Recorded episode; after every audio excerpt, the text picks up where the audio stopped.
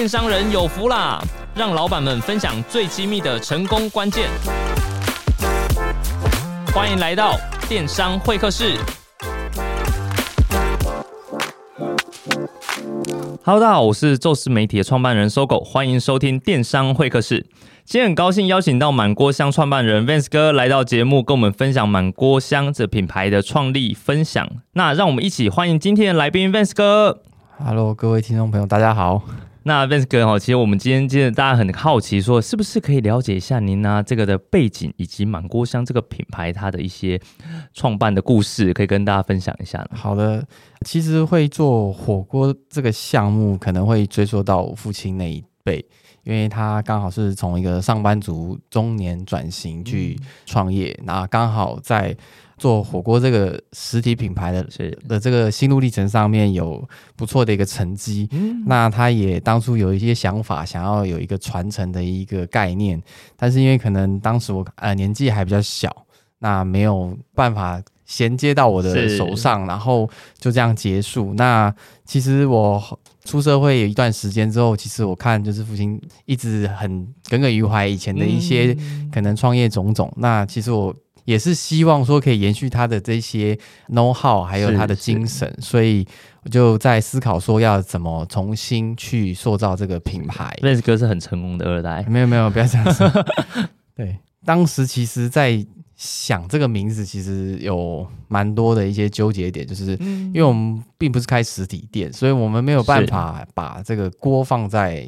这个品牌的最后一个字，嗯，但是又希望说大家可以记住这个品牌，所以真的那时候花蛮多心力在想。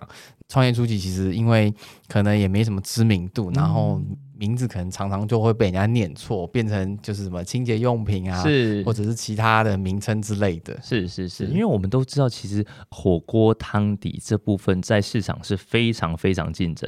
对，而且当然疫情应该是有受惠到嘛，对不对？呃，是没错，疫情受惠到。对，好，那我可以请教一下，当然大家都很想知道说，我们如何在这种这么竞争的激烈环境之下脱颖而出？哦，是哪些特色，或者是你们哪些操盘，可以跟我们分享一下吗？哦，就是因为在创立初期，我希望是可以走。就是我们以前会走一个，比如说电子商务的一个方向，嗯、那这跟一般做传统火锅有一个很大的区别，因为传统火锅它必须要有一个店面，要有一个厨房，是。去做一个这样子的一些烹煮的一个过程。是，那所以我们初期在规划，在做这个产品本身，我们需要克服蛮多的问题，嗯、包含汤头，包含配料啊，包含包装等等的一些问题。嗯、那其实我当时比较远的一个目标是希望说，我不要局限在台湾这个市场哦。一开始其实就有规划海外的这些通路，或者是说市场的布局这样子。对，因为。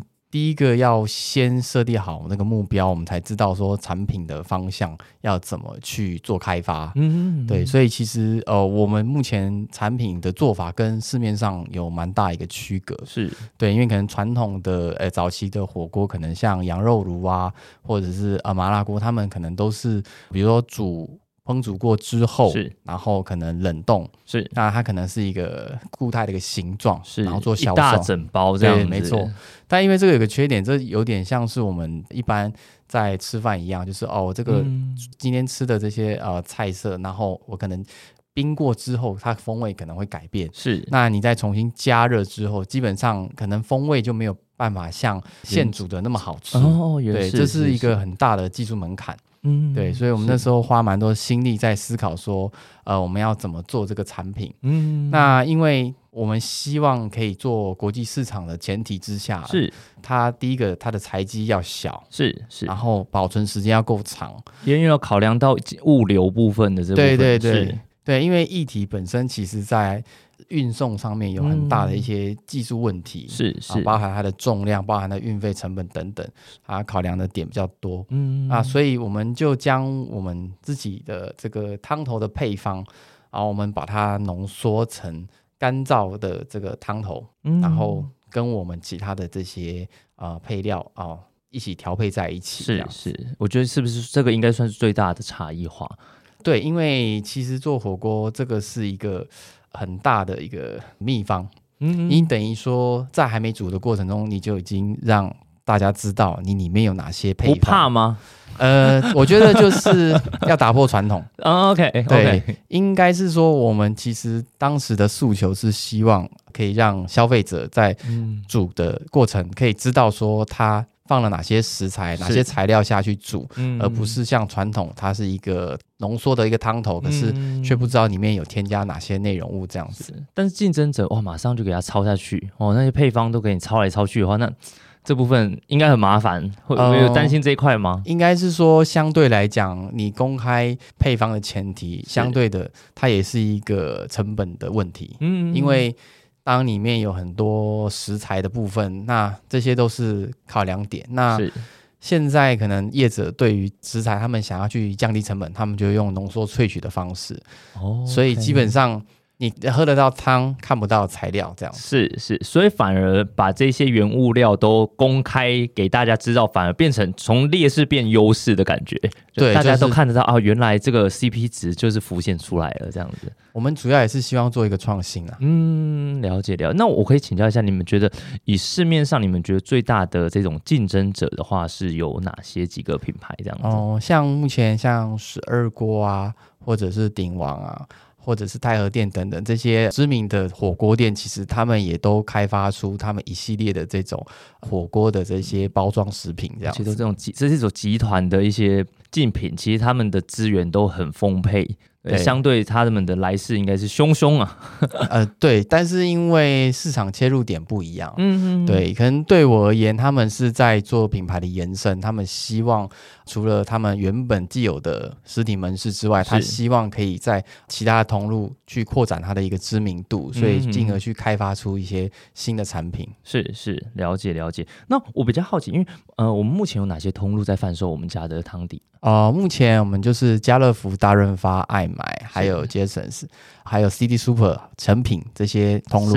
这些在之前在谈的时候，会不会都因为这些通路都是非常大的的实体通路？我相信它进入的门槛应该是高的。对，应该是说，因为我们在前面有取得一个不错的成绩在网络上，嗯、那所以。其实我们在接下通的时候啊，他对我们也蛮有兴趣。那时候是怎么爆起来的？呃，就是 一定有一个契机嘛。呃，因为我们前期就是刚好有一些新闻媒体的一些曝光，是那真的对我们的业绩有蛮大的帮助跟成长。嗯、那后续其实衍生蛮多的消费者在询问其他的一些购买的一些通路，所以这也是间接帮助我们可以跟。现有的这些通路合作的一个契机，嗯，了解。那帮听众朋友问一下，就是你们目前的一个线上线下大概营收的比例大概是多了？基本上，因为我们的客群比较特别，因为他们喜欢在线下做购买，是对。那所以其实我们线下占比会比我们线上稍微多一些。嗯，嗯，目前的占比大概就是七比三这样子，七是线下，对，是，然后四是线上，是是是，OK。但是你们主要的行销曝光。还是以线上为主吗？基本上线上线下都会有，都会有，啊，只是操作的方向不太一样。哦，怎么说？呃，因为我目前我们通路。都是在这些量贩超市或者一些知名超市等等。那因为他们在做这些活动的曝光，嗯、他们有一些他们需要遵循的一些行销方向。是对，所以其实，在操作面上会跟我们在网络上操作会有一些局限一点嘛。是、哦、，OK OK。那你们线上的推广，目前以你观察到二零二二，它目前这样已经快要到年底，跟二零二三，您觉得这个趋势部分会着重在哪一部分？基本上，我觉得线上的这个推广，它还是持续要进行，因为可能对我们来说，因为这个网络的世界真的非常大。那再来就是说，我们希望可以将我们的这个主要的消费客群，它可以逐年有年轻化的一个。趋势是对，那我们希望可以拓展更多的一些年轻朋友，是那可以让他们更知道我们这个品牌。了解，我有一个很好奇的点，因为我们家不像是可能快时尚产业或者是服饰啊、饰品那样，就是他已经可以看到它是很漂亮的。那因为这种以食品产业来说，你还没有接触到它之前，都是看图片或照片，很难知道它到底好不好吃。那到底要怎么去推广给这些还没有买过、还没有体验过的消费者？是用哪些 KOL 吗？艺人吗？还是有哪些独特的一些行销手法，可以跟我们听众朋友分享一下？哦，基本上我们前期有。呃蛮多的 KOL 帮我们做推广，嗯、那也有机会可以在一些综艺节目曝光，或者是新闻媒体。嗯、那所以其实对于我们这个品牌的这个宣传力道其实蛮大，蛮有帮助的。是。那其实像线下通路的部分，我们就会在卖场做一些试吃，嗯、因为我们产品本身它有一些新香料的部分，所以它在这个烹煮的过程中，它会有它独特的香气。是。那也会间接吸引到在通路购买商品的一些客人，嗯、可能他本来没有这个目的，可能他闻香而来，或者是他试吃之后说他对这个口味他很喜欢，是，然后就是。间接的，就是提高他购买的意愿，这样是是是，了解了解。我觉得这部分其实真的是一个很很深厚的学问啊，需要去钻研它。那而且我刚刚有听 Vance 哥说，其实你们在一开始创业就有想要布局到国外的经验，而且现在应该也发现很不错。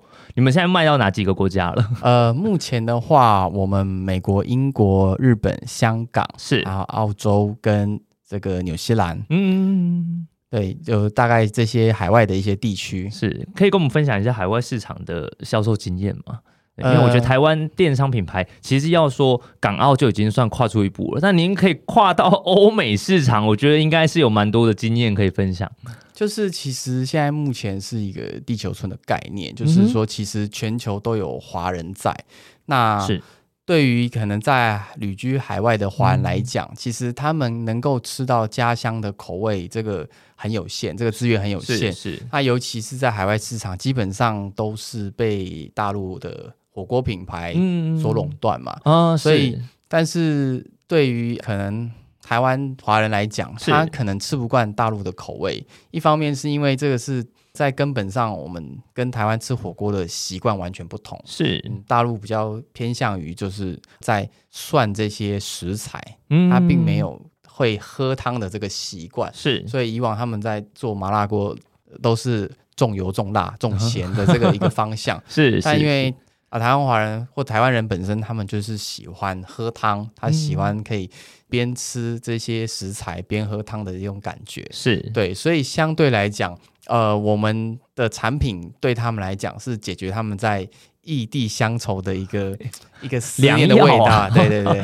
了解了解。但是我觉得一定有遇到很多的限制吧，就是走出台湾一些海外市场这些。对，因为就是各个国家他们对于这个食品安全的规范不同。嗯，那当然我们要出口前都必须要做一些相关的检验啊，或者是提供相关的资料。嗯，那还包含可能有一些我们的食材对于外国的这些。比如海关人员来讲，他可能不是那么熟悉，嗯，所以就是前期我们花了蛮多时间在做资料的这些收集跟沟通，嗯，了解，都是您一手包办，对，因为我是最清楚呃整个产品的那些内容，所以我觉得由我来做这件事情会比较安全一点。OK，了解，蛮辛苦的，但是确实啊，老板，我觉得之所以能那么成功，一定就是把所有的事情，你所有的琐事自己都很熟悉了解，然后再去布局给下面的一些员工们操作。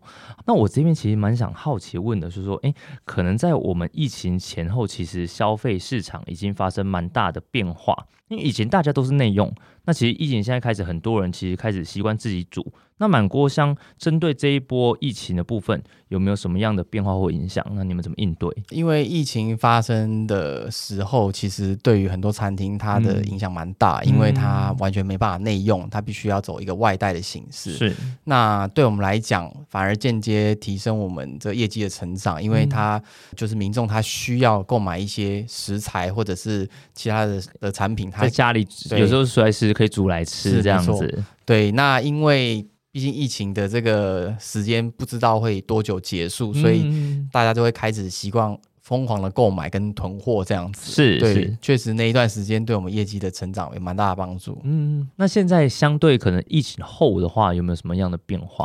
不管是实体或线下？因为我觉得疫情后的改变就是，不管传统的这种实体的餐厅或者是外送的一个崛起，嗯嗯、我觉得就是现在目前的饮食习惯有一个蛮大的改变。嗯，那我们也在因应这方面的呃市场做一些调整跟布局，包含可能推出一些新的产品，那可以做后续的一些策略。嗯。我比较好奇，您怎么看待二零二三年食品电商它整个的走势规模，或者是您的预测？基本上，二零二三年就是普遍呃，不管各个产业啦，是是是，都不太看好，是因为我觉得这跟全球的经济市场都有很大的影响，不管是疫情，或者是战争，嗯、或者是其他的问题，是那它可能在经济的成长。可能不会有太好的发展。Oh, OK，对，那所以相对对我们来讲，我们可能就是更要固守现有的市场，嗯，嗯还有一些台湾这边的本来的这些市场去做一个巩固。是，那我可以请教，以你们商品面的话，会有想要发展可能像垂直的或者是水平的一些，可能像是发展更多的口味啊，或者说可能相关的火锅汤底之类的延伸这样的操作吗？呃，会，因为我们创业初期其实是希望可以走 To B 的一个市场，To B 对是，但因为当时可能对于这种实体的餐厅来讲，他们会认为说我们的产品成本太高了，嗯、可能不适合他们的餐厅使用，是，所以我们就是想要还原汤底而已，对他们就 是希望能够降低成本，是对，所以我们后来就是转型做 To C 这一块，嗯嗯那。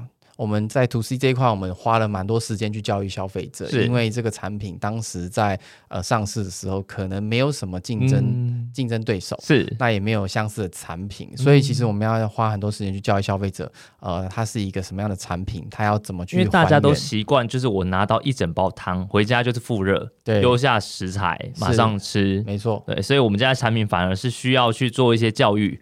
或者需要去做一些推广的上，好像比较有困难点一点。一开始，对，没错，OK。对，那因为后来我们其实，在网络上还有呃其他的媒体有蛮大的曝光跟成绩之后。嗯就是慢慢的，to B 的这些啊餐厅业者是。呃开始对我们的产品会有提出一些需求，是。那所以发展至今，我们现在我们有做 to B 的这些餐厅市场，嗯、我们也有做 to C 的呃这个消费者端的一个销售。我很好奇，如何在一开始就可以获得这样媒体的资源？是哪一块？是创新吗？还是我们本身的营运？因为我相信很多人年轻创业者，就是他一定开始。前一两年走的都很辛苦，但是我们现在可以马上有这样的媒体的资源曝光，然后让我们比较相对顺遂。它的关键是什么？我觉得第一个就是做食品，它不仅要兼顾美味之外，其实最基本的，嗯、对，美味最基本，对，它还要有它的一个创新的一个概念。嗯，对，我觉得就是做食品，它需要有一个它的一个中心思想，它的核心价值。嗯，那我觉得这个。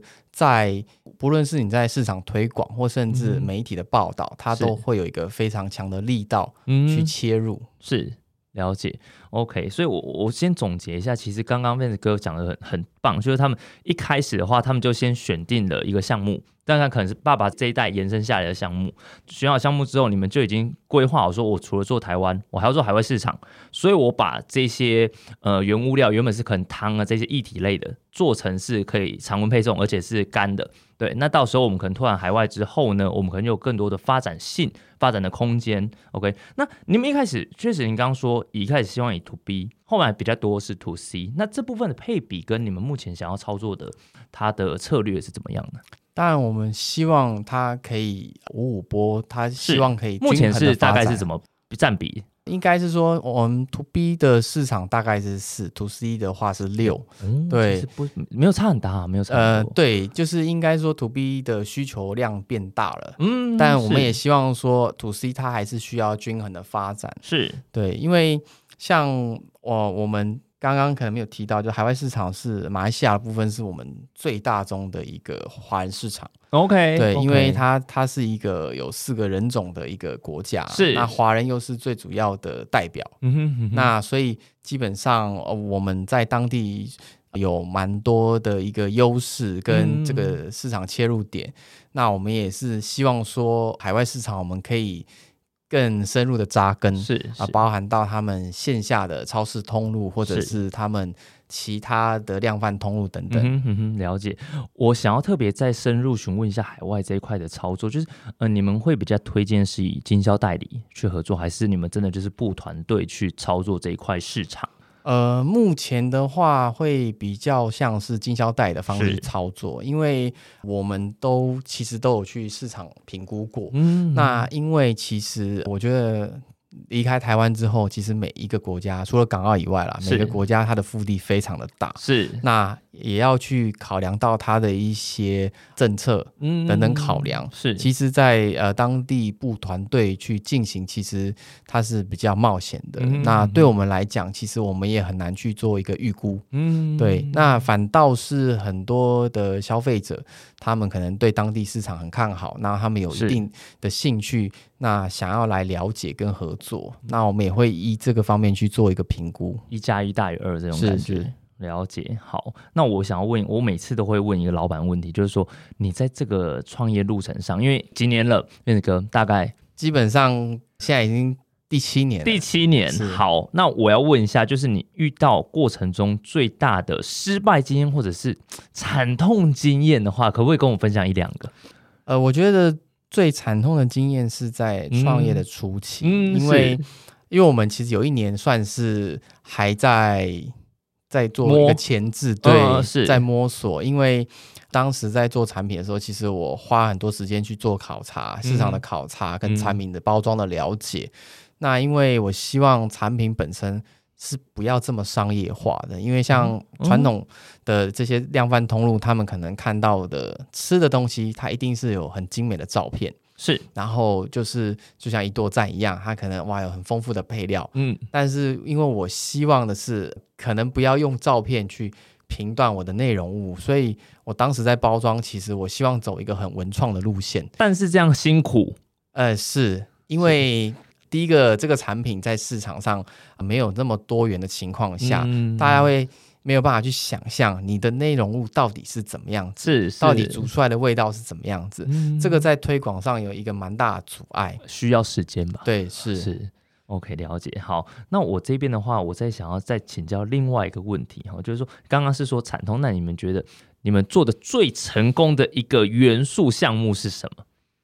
只能选一个的话，呃，我觉得我们最成功的因素应该是在于口碑啦。口碑是，就是因为很有信心。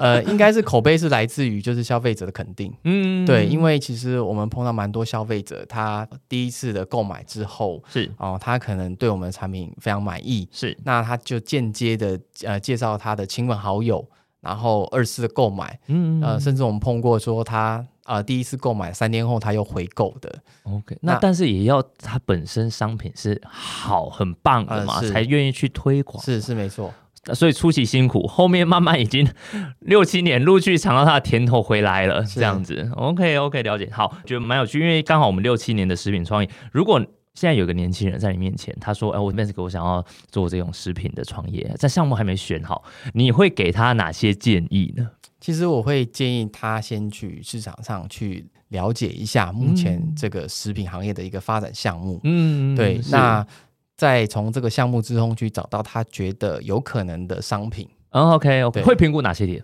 我觉得第一个是市场规模、经济规模。OK，对，就可能火锅，或者说饼干、是果干，还是想要做呃鸭血、干拌面等等的，它的市场规模怎么样？对，没错。那还有哪些评估点？呃，我觉得就是你能够承担风险的这个压力有多大？再深入描述一下这一点。呃，就是简单讲，就是说哦，你乌瓜这金啊，对，预计要烧多少钱来做这个项目？那好，我我们就给他一个范围哈。嗯，我大概因为年轻人嘛，哦，大概存了工作个几年，存了一百一桶金，那怎么来？怎么处理？这种可能就是青年贷款，但是因为我觉得这个创业前期要做蛮多的功课，还是你会先说，那不如你先在哪一个地方再练练功，会吗？会这样吗？我不知道，因为我真的不知道。呃，我觉得他必须要先对于他想要这个创业的这个项目，先去做一个更深入了解，更深入了解，也不排除说去那边打工，嗯、去那边实习，或者是可以了解整个产品或者整个市场的营运。嗯是，那对他未来创业这条路会比较有帮助。嗯，了解。你至少也要知道说它的毛利怎么算嘛，然，然后市场哪些竞争者嘛，那要哪些卖点嘛，等等等的。OK，了解了解。好的，那我最后有还有几个问题想跟 Vince 哥请教，就是说，哎，我们目前的话，假设我们回刚刚比较多谈的是海外或者说线下，那如果回到线上的话，你们在大型电商通路跟官网的销售有没有不同的策略呢？因为我们最近的一个发展走向是。会做一些不同产品的一个开发。嗯、那我们会将这个产品做一个差异化跟区隔，就是说，可能我们会把某些产品是。独自留在官网销售，嗯，那跟其他的这些平台做一些切割或者做一些差异化，是。另外一方面也是考量到有一些销价竞争的问题。嗯，了解了解。OK OK，好，所以其实我觉得啦，不管是在线上或者是线下，其实它都有各自的优劣势，一定都有。是对，只是看每一个品牌或者每个老板他怎么样去布局。OK，好，那我最后再请教满郭相的话，他未来除了您刚说到那几个国家之外，还有没有什么目标国家是你们未来可能二零二三、二零二四想要去拓展、去踩点的？当然，我们是希望可以在更深耕华人的市场，还有欧美的市场，因为其实真的我们碰过很多我们意想不到的国家，是。呃，甚至像菲律宾，嗯，像像南非，是。我们都有这样的客客群需求，嗯，只是说它可能目前占比还不大，是，但对我们来讲，这个都是一个蛮值得开发的一个新兴市场，是是，对，因为毕竟现在就是全球华人到处都是。那我觉得这个商机就是无远佛界这样子。是，但我比较好奇，因为有相对一定会有语言上的区隔，它不管在外包装或者是文案的那些包装上面，有需要特别去客制化吗？还是您觉得？对于一些外语系的国家，确实是要做一些翻译的部分，嗯、因为像英语系的国家，你一定要有英文的这些翻译，你才能在当地贩售跟呃上架嘛。是。那像日本地区的话，那你就是要。能够有日文翻译的这些内容去做说明，嗯，对，因为这些产品在当地它都有当地的一些规范在，嗯，了解了解，好的好的，那我其实基本上上面这个分享非常的非常的精彩，从刚刚创业初期，然后哪些去找哪些独立的一个你自己的特色，然后自己原原本一开始从第一二年就要开始布局到说我未来除了台湾市场还有海外市场。哦，然后线上线下、国内国外的这些整合，哦，所以今天真的很高兴邀请到满国祥创办人 Vance 哥，与我们分享创办经验及转型经营的分享。那今天的内容大概就到这边喽。好，谢谢大家的收听，我们下期再见。